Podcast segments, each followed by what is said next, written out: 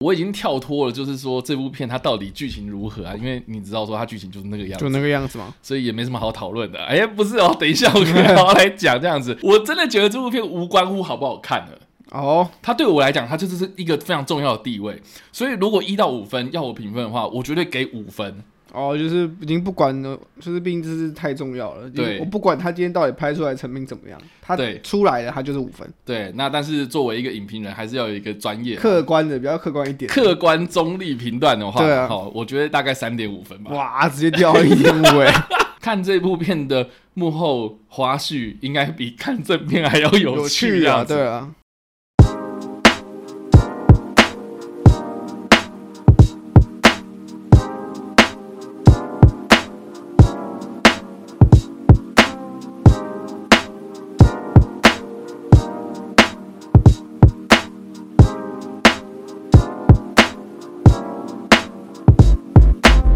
大家好，欢迎到叉叉 Y 跟你看电影，让看电影跟我跟我是叉叉。我们现在还有 Jericho，是的，看我们两个组合，知道说我们的跟你评电影的组合又回来了。今天要来评论的电影是《捍卫任务四》。好的，作为《捍卫任务》系列电影的第四部作品呢，我相信很多人应该都非常的期待，因为包括我自己，我个人就是《捍卫任务》的粉丝啊。从二零一四年第一集开始了，就非常非常喜欢这一系列，然后直到今年哎第四部作品要上映的时候呢，我非常的期待，也看完之后非常的满足啊，而且呢更让我意外就是说呢，因为毕竟我们之前报新闻报很久，我们都知道说这部电影啊，或是导演啊，或是。金吕维本人哦，都有一些最新的动态在他们公布嘛哦，相信之后呢还会有外传电影，然后还有影集哦，大家可以期待一下。但是呢，蛮意外的就是说了，诶，之前不是原本说好说要四五集一起拍吗？结果第四集好像。看起来也让人觉得，哎、欸、哎、欸，怎么会是这个结局？所以等一下我们可以来好好聊这一部分啊。那一样啦，这个影片呢，我们会分成无雷部分来做分享，然后再来就是有雷会讨论到剧情，再来呢就是推荐或推荐，还有最后呢我们会分享这部片的一些尿尿时间。好了，我觉得一开始就先让我来好了，好，因为毕竟我是铁粉，铁粉嘛。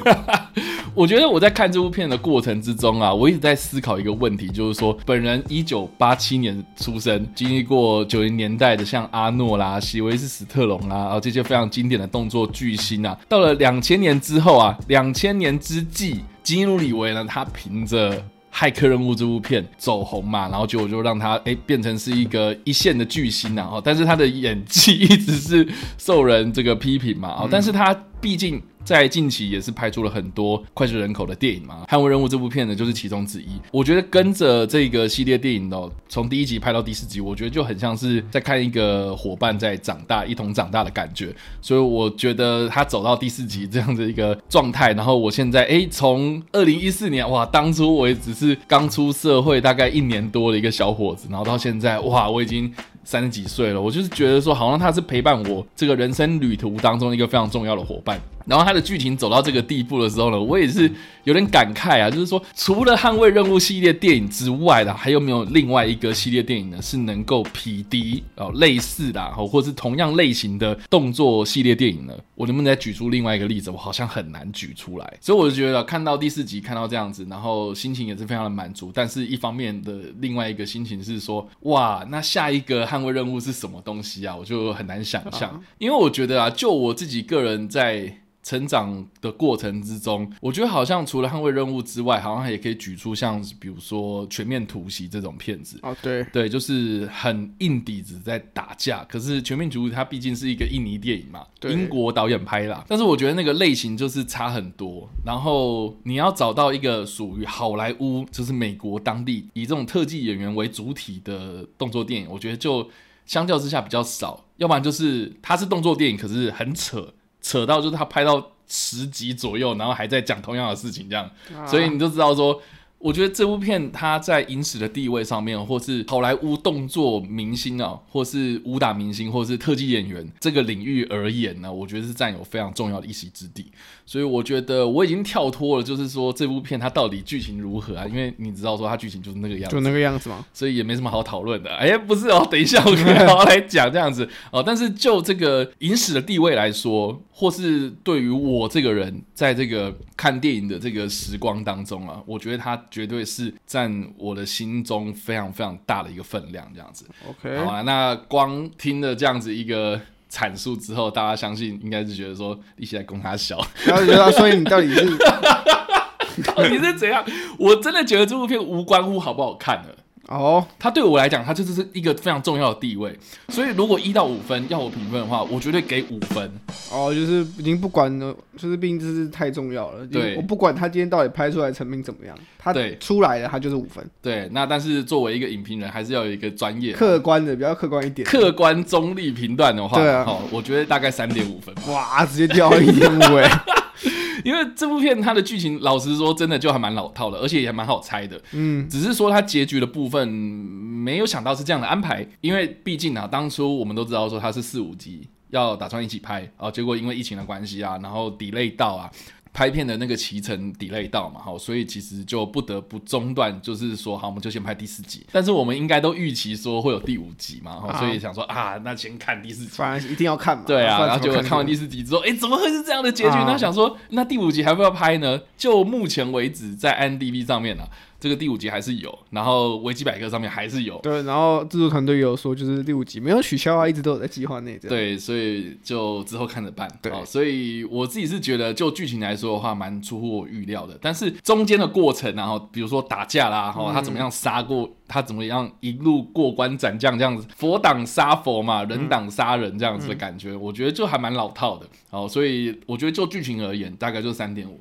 但是这三分里面，然后我觉得蛮大一部分比例，当然就是给这些非常非常敬业的动作演员。嗯，哦，所以我觉得这部片真的就是看动作。对，如果你真的是动作迷的话，哦，你可以去详细的研究说它里面怎么打，然后里面的这些动作是怎么安排的，哦，特技什么样子去制造出来的。我自己是觉得看这部片的幕后花絮，应该比看正片还要有趣啊。对啊，所以呢，以上这个就是我自己个人在五 A 部分所做的分享。那 Jericho。好，那其实我是对这个《捍卫任务》系列当然也是期待嘛，毕竟好莱坞已经很久没有这种动作电影拍的每一集都都会让人惊艳。嗯、那虽然在上一集的第三集的时候开始有很多人说，哎、欸，好像有一点开始出现疲乏的现象了，或者大家觉得说，哎、欸，好像。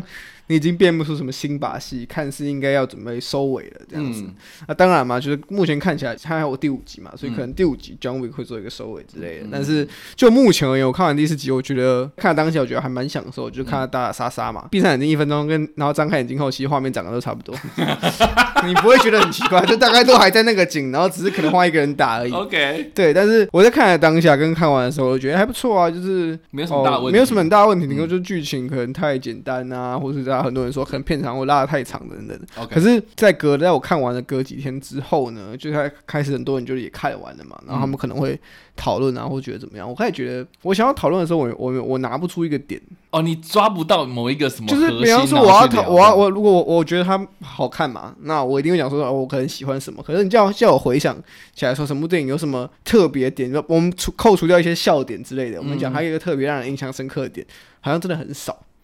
哎呀。我其实看完当下的第一个感觉也是跟你一样，但是我觉得经过好多天的沉寂之后，嗯、稍微思考了一下之后，然后有一天晚上我做梦，做梦到一个 一个剧情之后，我突然有点开窍哦。对，所以等一下我觉得还可以跟你好好分享这样子。反正我当下是觉得说，我一开始看完是觉得不错啊，就好看。然后后来隔一段时间就有问我说啊，你觉得怎么样？然后我觉得好累，我觉得就我觉得就蛮，就是他已经变得有点普通了，你知道吗 OK OK OK，就是。捍卫任务第一集，捍卫任务第二集，大家会觉得哇，打的很帅，很有很有自己的风格。嗯、可是到第三集、第四集，你就会发现，哎、欸，这个风格好像已经出现了一个很明显的统一化。嗯，然后就是你看一个人穿西装嘛，就像一定会有防弹的西装嘛，然后哦，然后 John Wick 一定会拿什么东西啊，就是一个固定的配套措施会看见。嗯，那当你这个东西用了到第四集，大家觉得哎、欸，好像就是就长这样之后，大家就开始，大家就会开始要求更多嘛。嗯，就是你的风格今天好像。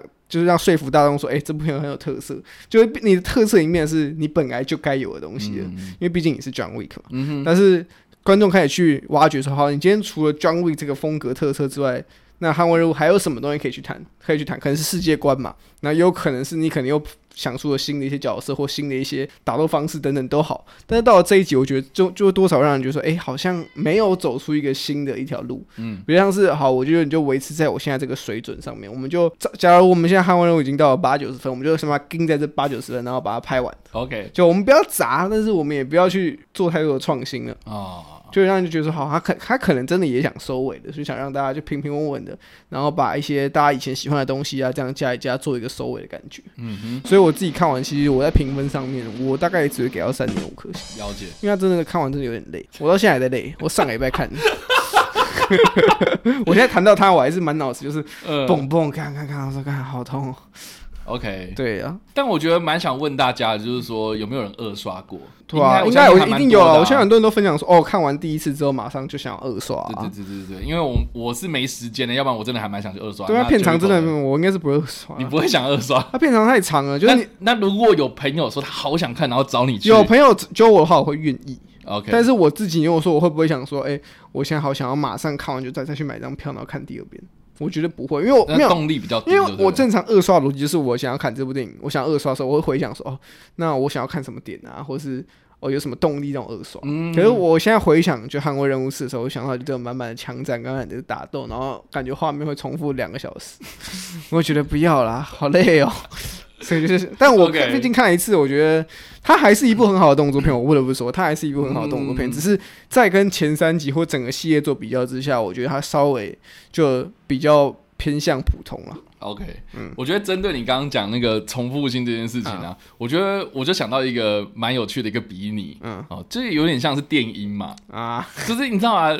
有一个循环感，就它明明有，它其实有在变，但其实，在乍听之下都看起来是听起来都差不多。就是有人就说什么啊，他常常听到啊，他的室友然后在听电音，然后他就觉得说，哎，你为什么不截取那一段，然后一直重复一小时、十小时这样就好了？这样，对我觉得类似的感觉，就很像啊。OK，好了，那以上这个就是我们两个人的无为的部分所做的分享。那接下来呢，我们就要讨论到剧情，所以还没有看过的朋友们，请你们斟酌啦。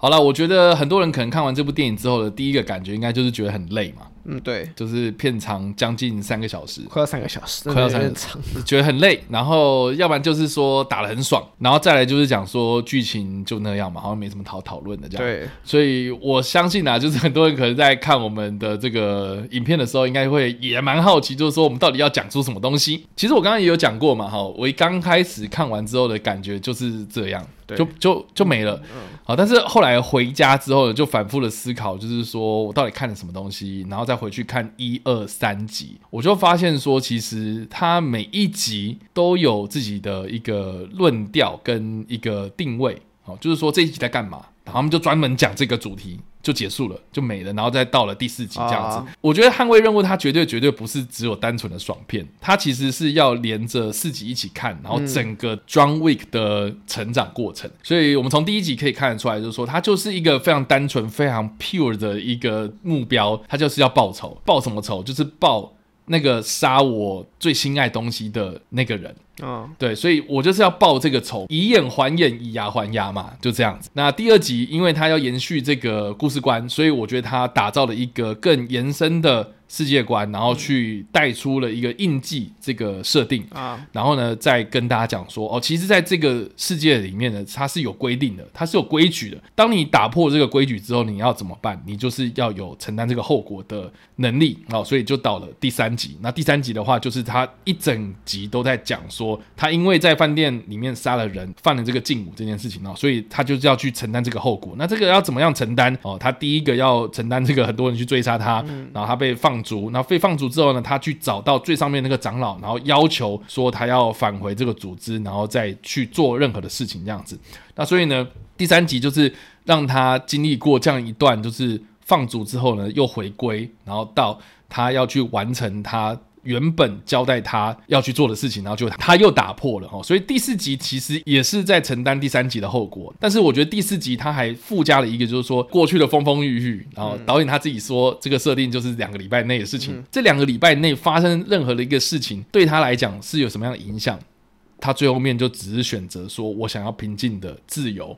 那这个的自由的定义啊，就有很多种不同的定义啦。那所以其中呢，有几个关键的桥段，我觉得可以拿出来讨论。好，第一个就是当他杀了那么多的人，他从日本返回来，好、嗯，他去找了这个 Winston，然后 Winston 他也看到了自己一手创立的这个饭店，然后被炸了这样，然后他就跟他讲了什么话？他就说：“OK，那你今天要做什么事情？”然后他就说：“I'm killing 啊，就是说我要把这全部干掉这样子。”然后呢，温森他就说：“那然后呢？他打不出来嘛？就是这个时候，John Wick 打不出来。然后，而且他打不出来之后呢，他又问说：‘好，那你就杀了那个谁谁谁之后呢？然后呢？你有没有想过你之后要干什么啊？’啊，他就是有点在责备他嘛。虽然这个温森他自己也是啊，因为看到夏龙他死掉了嘛，夏龙他死掉了，所以他也很想要去复仇。可是他跟 John Wick 最大的不同点就是在于说，他能够理解杀人的那个痛快，就是你要去报仇这件事情是有多么痛快。可是当你做了这件事情之后，你能够承担这个后果吗？John Wick 就是他想不到，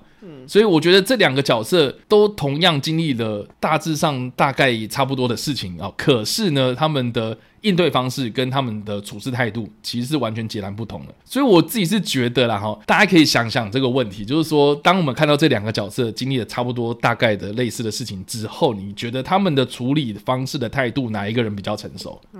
你就可以知道说，其实相较之下，温森他就比较有智慧。对啊，对，那 John Wick 呢？我们但是知道说，对我们杀的很爽。看很爽，哦，看他这个动作很利落什么的，有的没的很漂亮哦。可是呢，我们看完之后，你会觉得说啊，John Wick 这个人就是没什么长进嘛。对啊，就应该说他整个人设就是哦，复仇、复仇、复仇啊，结束。对，所以我觉得在那一刻，就是他在夏龙的墓前，然后跟温森经过这样子一个对话之后呢，我觉得那个时候他才顿悟到，就是说最后他要做到什么样的状态，他才会到达。终点，嗯，哦，其实他就没有明讲嘛，他看了一下那个夏龙的那个墓，他就知道说，其实死亡才是最后的，对，获得平静的最终方式，这样，所以大家都不用说破嘛，我们最后就是要去赴死，这样，嗯，那赴死之前呢，他要去完成自己应该要做的事情，所以他要去解决这个侯爵，他要去跟谁谁谁决斗，然后他做了那么多事情，然后达到那个目的之后呢，他就能够获得最终的平静。哦，所以我们最后看到 Loving Husband 的这一个墓碑。呈现在我们的眼前的时候呢，其实我们就能够理解，就是说这个时候 John Wick 他获得了真正的平静，这样。所以我自己是觉得整个系列看下来啊，从第一集到第四集，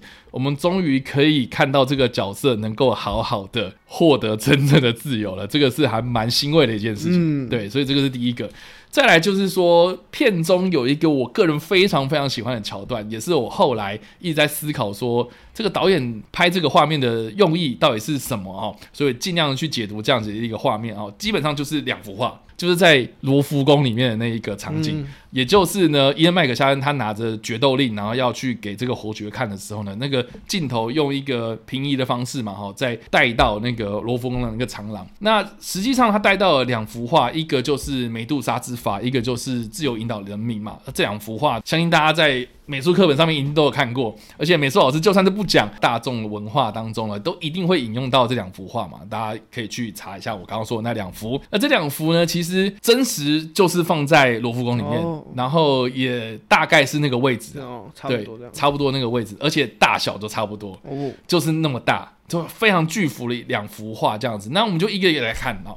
第一个就是说梅杜莎之筏，就是那个画面上有呈现的，有很多人在一个木筏上面，然后好像看起来破破烂烂，然后有一个人就是拿着破布在挥手，看着远方的那个船要求救嘛。那这个梅杜莎之筏跟自由引导人民，也就是我们很常看到的什么革命啦、反动政府组织啊等等的这个场合上面，都也会引用到的这一幅画。它基本上呢就是在描绘一个女神哦，拿着法国国旗。然后引导着人民要去冲撞政府嘛，而去革命这样子这两幅画呢，其实都是所谓浪漫主义的代表作。我觉得可以先从浪漫主义是什么东西开始讲起哦，就是说浪漫主义对照到的是。浪漫主义之前的新古典主义啊，也就是说，当时的画家他们追求的是那种古典之美啊，哦，人要画的比例很完美啊，然后你要画的很真实啊，好，你要光影怎么样捕捉啊，你的技法要怎么样精进啊，哦，这个其实都是古典主义当中啊，或是新古典主义当中，就是一些就画家追求的东西。可是，大家有没有想过一个问题，就是说，当你画画画的越真越真越真越真到那个像照片一样了，请问一下，这个画作有什么样的意义？你就只是画的很真而已啊。哦、那美其名你就只是个画匠嘛，你不是一个画家。嗯、那怎么样从画匠变成画家呢？基本上就是你要看你创作到底是有什么样的目的嘛，然后你要带给大家看到这幅画什么样的感觉嘛，你要去深刻的了解说你创作的意义是什么。所以呢，浪漫主义它并不是说什么啊，我追求啊什么浪漫啊、romantic 这种东西，它其实是回归到以人为本啊，就是说你在创作的过程之中，你要回归到透过这个画作。你要传达什么样的理念给这些观众？这样、哦、对，所以其实浪漫主义它回归到以人为本的一个本质。所以你在创作的过程之中，你要去思考很多，不是只有技法的问题。嗯，所以梅杜莎之筏跟自由领导人民这两个画作，它到底代表什么样意义呢？它绝对不是只有一群人画的很逼真，在那边求救，在那边引导人民而已哦。它其实代表的是这个画作背后，它到底想要代表什么样的故事？哦、那我们一幅一幅画来看啊，就是说。梅杜莎之筏呢，它这幅画其实是在讲一八一六年的一个非常有名的船难。当时这个船难是怎样呢？就是法国有一艘船叫做梅杜莎号的一个巡防舰啊，那这个巡防舰它要去西非海岸接受一个英国赠送的一个。应该算归还呐，归还的一个港口这样子。那这个港口，它要去这个港口的途中啊，就发生海难的这样子。那这个海难到底是发生什么样的一个过程呢？其实蛮荒谬的。就是说，第一个，当初法国政府呢要去指派一个舰长去指挥这个美杜莎号的时候呢，他们就随便找到一个没有航海经验的一个指挥官。嗯，这个没有航海经验的指挥官为什么会被指派成一个舰长呢？是因为他本身就是贵族。哦，对，那底下呢就是领导这些水手无方嘛，所以就触礁了。触礁之后呢，这个船上的救生筏是不够载满这些人的这样子，所以呢，他们的这个两艘救生筏后面呢就拖了一个他们临时搭起的一个木筏，啊，就用木条啊，用那个麻绳啊绑起来了这样子，然后就是等于是救生筏有动力可以去划船嘛，然后后面呢就是拖了这个木筏，但是这个木筏上面就挤满了一百五十个人。就挤在那个小木筏上面，然后只分配到一点点资源，水啊、酒啊、饼干，就这样结束了。哦，可是呢，在那个救生筏上面有动力的这些救生筏上面都是贵族啦、官员啊什么的，就是你可以看出来这个社会阶级是有差的。所以呢，很快啦哈，这个木筏上面的人呢就躁动，就是说，那我们要去夺这个救生筏。所以在这个过程之中呢，这个船长害这个船触礁的这个船长就把救生筏跟这个救生艇之间的那个缆绳给切断了，所以就让他自生自灭。所以呢，最后经过了十几天之后呢，这个木筏上面原本有一百五十个人呢、啊，后来呢，他被救起来的时候只剩下十五个人。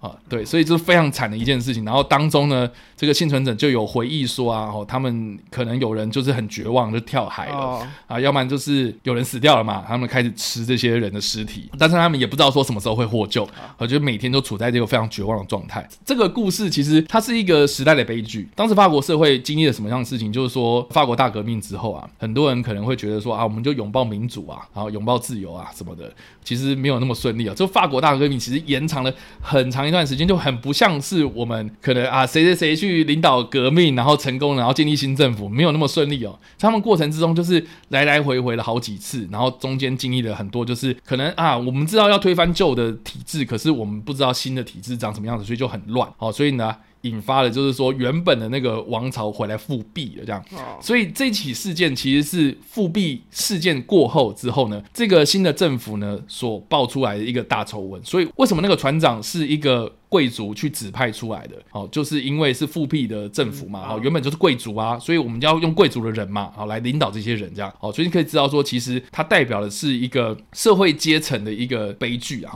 那所以对应到 John Wick 的故事，你就可以明显知道说。这个 Winston 他从梅杜莎之法这个方向走去找侯爵，就可以知道说，其实他要做的事情就是要抗争自己的权利啊。然后他要去对抗，就很像是当初在美杜莎之法上面的这些人想要去对抗在救生艇上面那些权贵嘛。哦，对，所以就朝那边走过去嘛。走过去之后呢，那个镜头都带到了自由领导人民。那这一幅画呢，就很明显，他是在讲一个女神，她领导着法国的人民要去对抗。那这个的故事其实是要回溯到法国，他们经历了一个七月革命。那这个七月革命呢，也是一个蛮荒谬的一个过程呐。哈，简单来讲，就是我们刚刚说的那个王室复辟之后呢，因为人民。他们很难以忍受啊！哈，他们又再次发动了革命，就是因为在七月，所以叫七月革命。革命。所以你就可以知道说，其实梅杜莎之筏是在七月革命之前，也就是爆出来这个丑闻之后，然后大家真的都受不了了，然后就要推翻这个专制暴政。好，所以呢，这其实也可以对应到电影里面这个温斯顿所说的话嘛。他就警告那个侯爵说：“你可以这样做没错啊，因为那是你的权利嘛。但是你要知道后果就是暴政终将会被推翻。所以他对应到后面那幅画 哦，自由领导人民，他其实很明显就是在讲说，我们人民最终会获得最终的成功跟自由。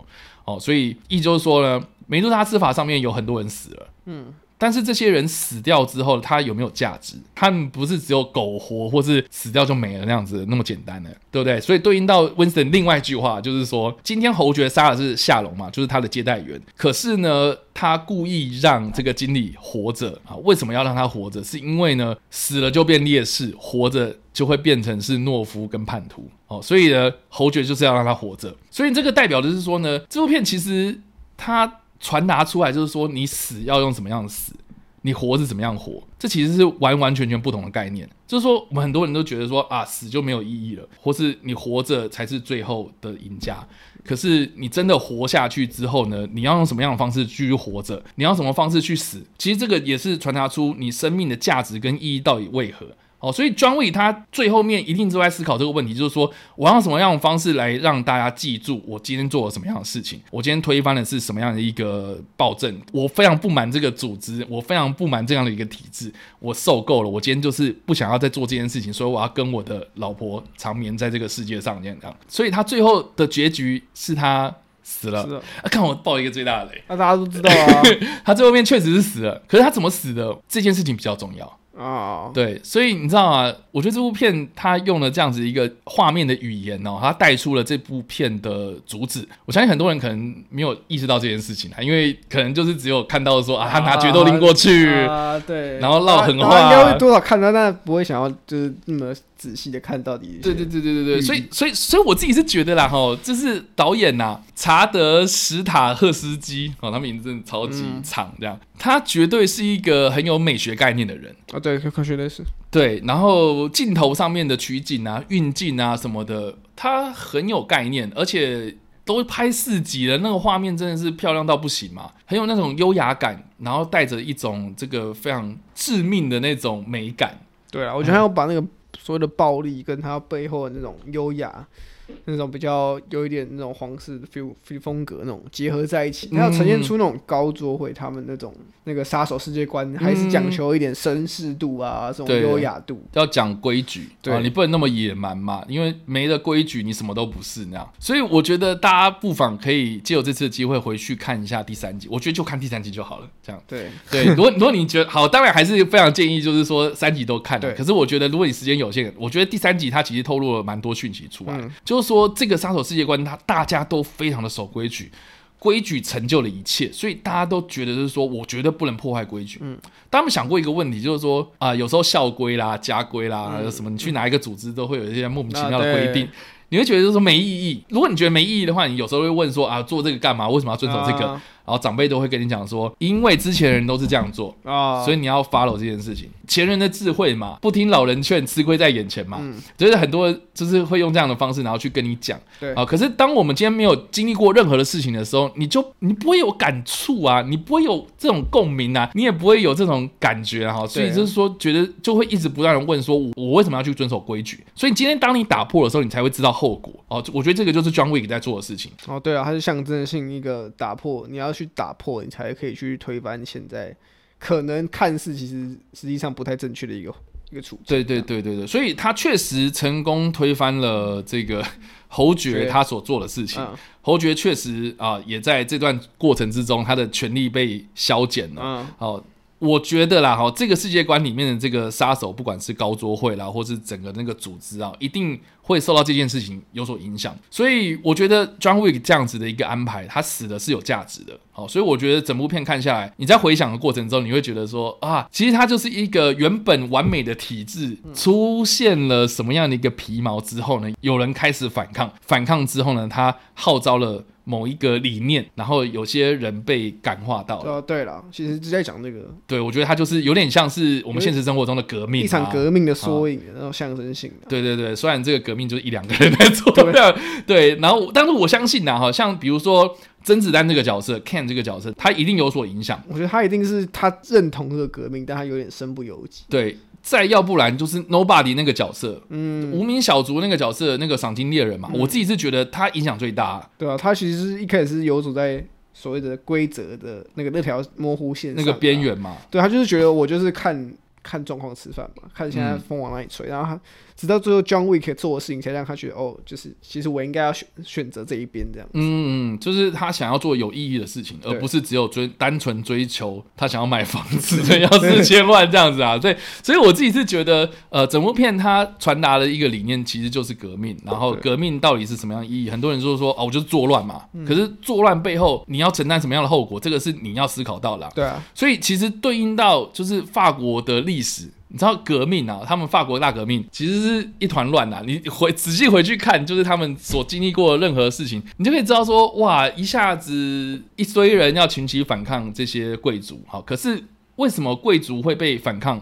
它的本质是什么？就是经济出了问题，经济出了问题之后呢，没有办法解决，所以这群人上台嘛。可是这群人上台之后，他们只知道反，他们只知道要对抗这些政府，这些压榨我们的政府。可是他有实际上去解决我的问题吗？就是经济还是一样烂嘛。哦，所以呢，有人就说，哎，那好像国王回来好像还比较好哈。哦，所以就复辟了嘛。好，复辟之后呢，哎，又出现了什么样的事情之后，然后又革命了嘛。哦，所以当中又前前后后又经历了很多大大小小的事情。你看。什么拿破仑啊，这个历史上一定都会讲到。然后他拿破仑原本是这个法国大革命产出了一个英雄嘛，然后后来大家人民就是觉得说，哦，我要拥他为皇帝嘛，他自己当皇帝，然后自己当皇帝之后呢，大家又对他不满哦，所以他又被放逐，对，被放逐。就是你知道这样来来回回之后，你根本不知道他冲他小嘛。你今天如果要去反抗政府，你今天要去做什么，你自己达到你自己的诉求目的的时候呢，你就不能只有单纯的去反人家了。你有一个你有一个完整的规划了。对对对。反完之后，哦，那我们要怎么去改善？而不是我把它换掉。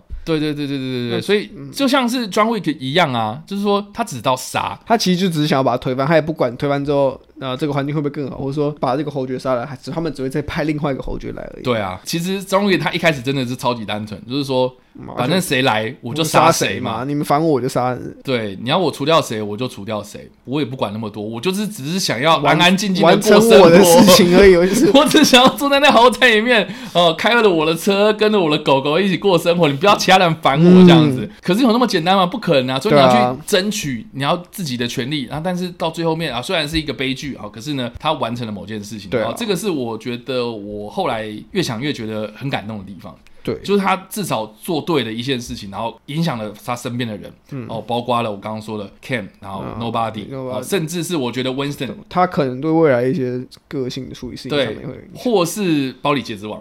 啊，对啊，我觉得他一定影响最大。你看，大家想想看哦，就是在第二集里面，他第一次遇到包里街之王的时候，他在跟他讨价还价，哎，他就说我为什么要帮你 John Wick，对不对？到最后面，哦，你要西装是不是？我给你，你要枪是不是？我给你，什么都给他，哎。对啊，他就是就是他改善了，改进了很多，就是他改变了他很多的想法，然后觉得说我们要一起做这些事情。所以你知道，后来我看第三集的时候，我觉得很有趣，是他不是把从楼顶上然后掉下来的 John Wick 接回来吗？然后他就直接问他说：“我现在超不爽，你觉得呢？”嗯、他就直接 Yeah，然后就结束了嘛。对啊，就是你可以知道说，其实包里街之王啊，就是劳伦斯·费城这个角色，他确实一开始是唯利是图的一个角色嘛。和后来他也知道说啊，我要承担这个后果，所以他身体被砍了七刀。嗯，砍了七刀之后，他也经历过这样的一个肉体痛苦之后呢，他就觉得说。我要为了什么样的事情去争取嘛？啊，对，他就跟 John Wick 合作这样子。那我相信 John Wick 走了那么一轮，他牺牲了自己的生命。我相信对他而言呢，也应该多多少少有一些改变这样。嗯，好，所以听完我这样的解释，大家还觉得 John Wick 这个系列电影是爽片而已吗？但问题就是还是点，就是我我看我看到了这一集他。他讲了这些东西，我在看电影的时候，我都能理解你想要呈现 John Wick 终于就是好不容易平静要平静了，嗯，但问题是什么？编剧是什么？第五集还有 John Wick，所以我们就不知道说第五集到底要我我我我现在很难调色点，就是你告诉我说第五集会有 John Wick，然后你说他还没离开我们，那那你第四集就是你要不然可能把第四集就就炸死嘛？嗯，但可是你炸死就把这一部片你堆叠出来的情绪拉整个整个一一拳打毁，完全那个就是那个我们刚刚讲的那些那么长的东西就完全消，除非你第五集有更好的一个收尾。但是目前看起来，你这个做法有点让我觉得，我第四集有看了，就是我很想要真的投入那个情绪进去，可是我又很难投入，是因为你告诉我说他他一定不会，他一定还会出现。没关系啊，到时候我们再骂嘛。对啊，我就我我的心态 就这样。目前为止，我觉得现在看起来是 OK 的啊。以目前来说，就就电影来说觉得是 OK，只是就是你知道加上一些哦一些小道消息啊，一些新闻拼拼凑起来，觉得不对，你是不是有点想要再消费这个角色？对，我觉得刚刚讲的那些，我自己都有感受到，嗯嗯嗯，但比较大的问题就在于那个理性考量下，我会觉得怪怪的。我懂了，但是我希望不要这个样子啦。我也希望，就是你真的，如果你真的就是。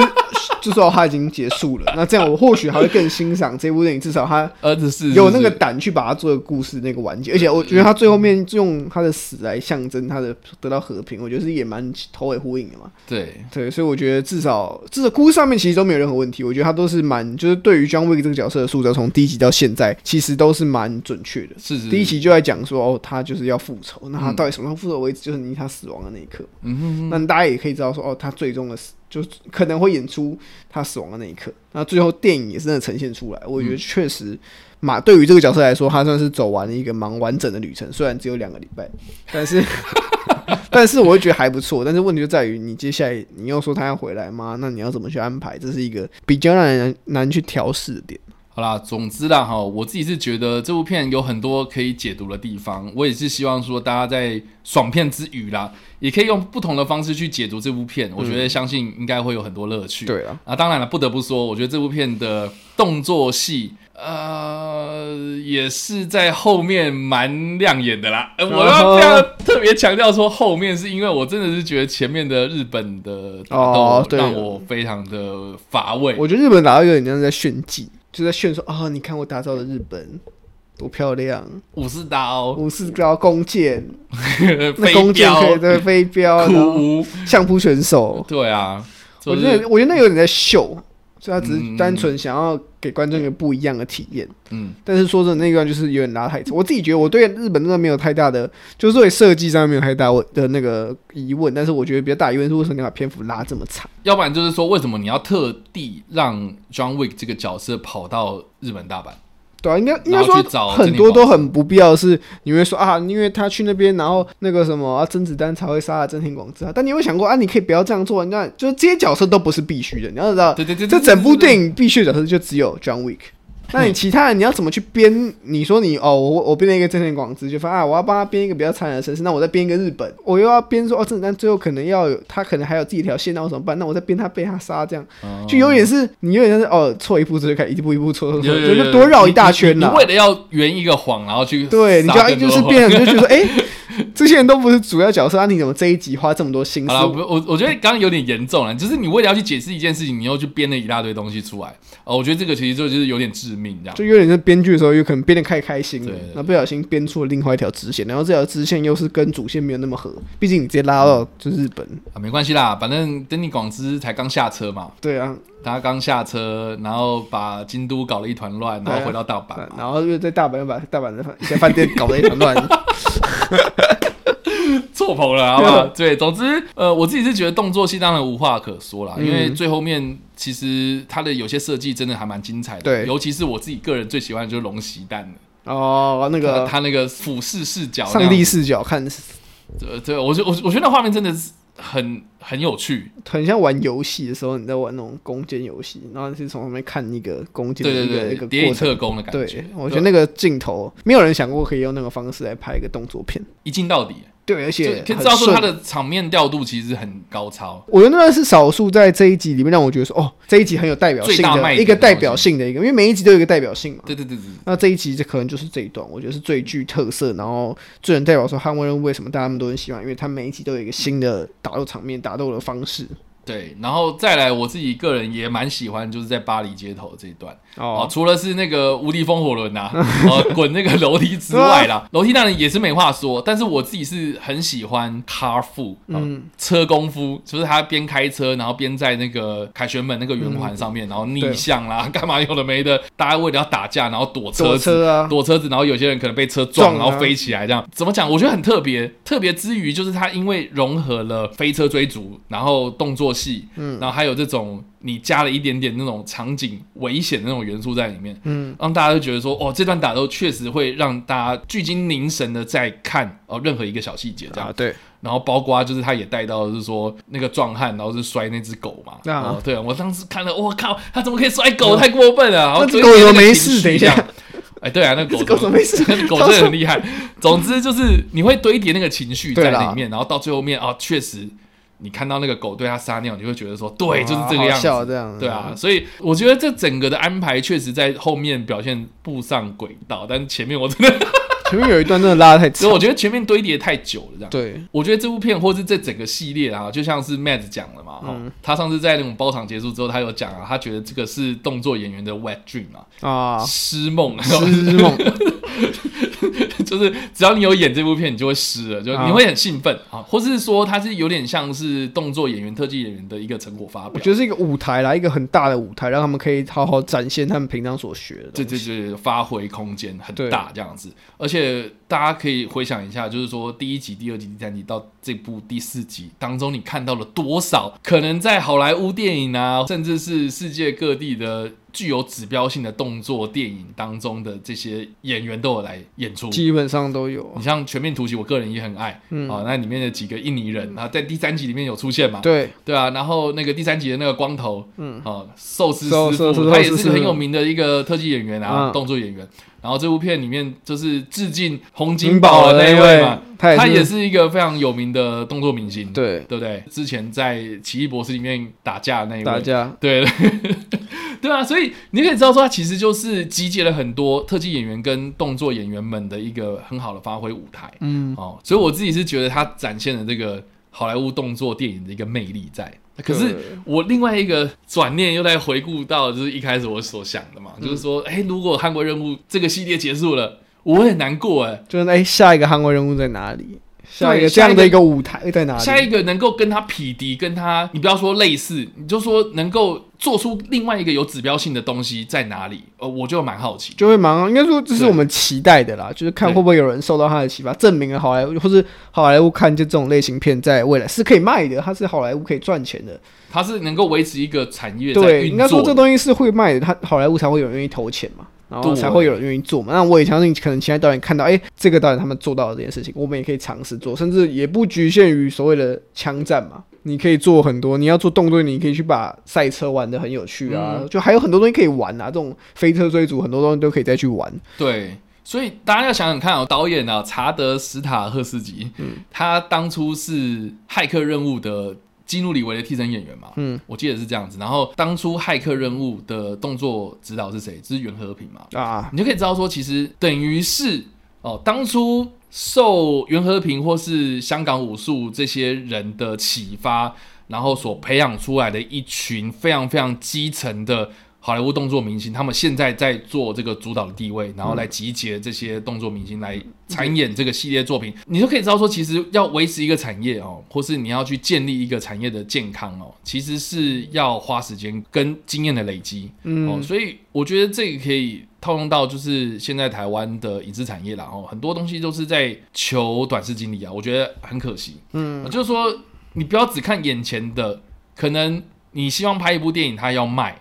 啊！但是这卖可能你要卖几年，对不对？你要维持一个 IP 的故事，你就要创造一个大家都会去投入在其中的一个舞台嘛。嗯，所以我觉得《捍卫任务》它也带动了这样的一个产业运作。哦，这个也是我自己个人在看这个幕后故事的时候蛮有感触的一点。嗯，哦，所以很多人可能会问啊，就是说好莱坞拍得出来，台湾什么时候可以拍得出来？我们能不能拍？我相信我们台湾有技术可以拍，当然有动作团队啊，有专门在做动作的设计团队，绝对有。而且你看金马奖有最佳动作设计，嗯，对不对？你看好莱坞没有啊，你看奥斯卡没有啊，对、啊？我们应该去更重视这一环。对，毕竟我们都讲，我们有重视。然后有人会反驳我啊，就是说哦，其实好莱坞有他们自己哦，就是动作明星他们自己去办的奖，啊、然后也是有很多细分的那种奖项。对，我知道没错。可是放到那个最高的殿堂殿堂上面，它就是没有办法变成是一个独立的奖项啊。对啊，对啊。所以我觉得，你看金马奖，我们都已经做了那么前面了，那我们为什么还不能？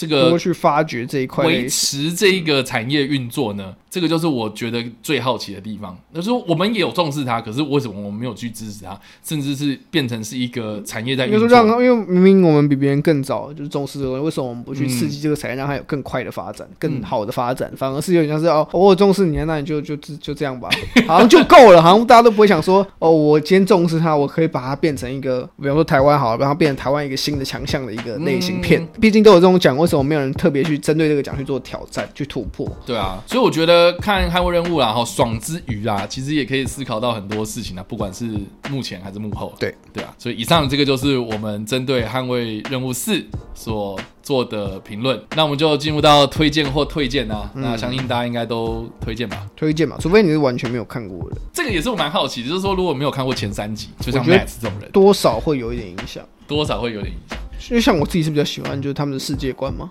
对。可是因为像你没有看过的人就不理解他的世界观，你就觉得说，哎呀，怎么两个什么一群人在夜店打架，其他人都在跳舞？啊，为什么就是他要用西装那边遮来遮去、啊？为什么西装可以防弹啊？这是什么世界观啊？什么之类的？或是哎呀，那个金币为什么要亮那个金币啊？这个饭店是什么特别之处啊？就是比较会有影响啊。但是如果你真的觉得说，哦，我真的想看，那我觉得大家还是可以去看第四集，然后再往回追嘛。现在 Netflix 都有前面三集啊，大家可以回去看一下。对，Netflix 现在这个前三集。其实都在那个台湾的排行榜上面，大家都在补啊。对啊，好啦，然后我们都推，然后推荐就是动作迷，动作，然后金屋李维迷，嗯，真田广之迷，嗯，甄子丹，甄子丹迷，嗯，我相信甄子丹在台湾还是有点影响力，还是很有影响力吧？甄子丹，虽然他是政协委员，对啊，IP man，对啊，所以大家赶快去看嘛。如果你真的是很喜欢动作电影的话，不会失望。对，那这部片有什么尿点吗？尿点哦。其实应该蛮多的，我觉得这部片的尿点还蛮明确的吧，哈，就是说这部片的分段还蛮明确的啦，嗯，哦，就是前中后嘛，哦，就是当你看完日本打斗之后，对，我觉得可以是赶快去上厕所，嗯，再来就是你看完打死了一个胖子之后，再去哦，对，但我觉得他是中间的，然后接下来他要准备去赴约决斗嘛。然后这个就是准备要到最后，就差不多你。如果你这后面来不及，大概是他，你看到他们已经谈好，我们好，我们定好时间，我们那边看比大小，比完大小之后，你就可以那个那个空档，他们就是大家各各自的准备齐的时候，对，你可以去那个时候去，对啊，所以我觉得这个分段还蛮明显的吧，嗯、就是这样子吧，对。好了，那以上啊，这个就是我们针对《捍卫任务四》所做的讨论。不知道大家听完我们的观点之后呢，有什么样的想法，都欢迎在留言区帮留言，或在首播的时候跟我们做互动。当然呢，如果喜欢这部影片或声音的话，也别忘按赞、追踪我们脸书粉专、订阅我们 YouTube 频道、IG 以及各大声音平台喽。那我们下一次的格里评电再见啦，拜拜，拜拜。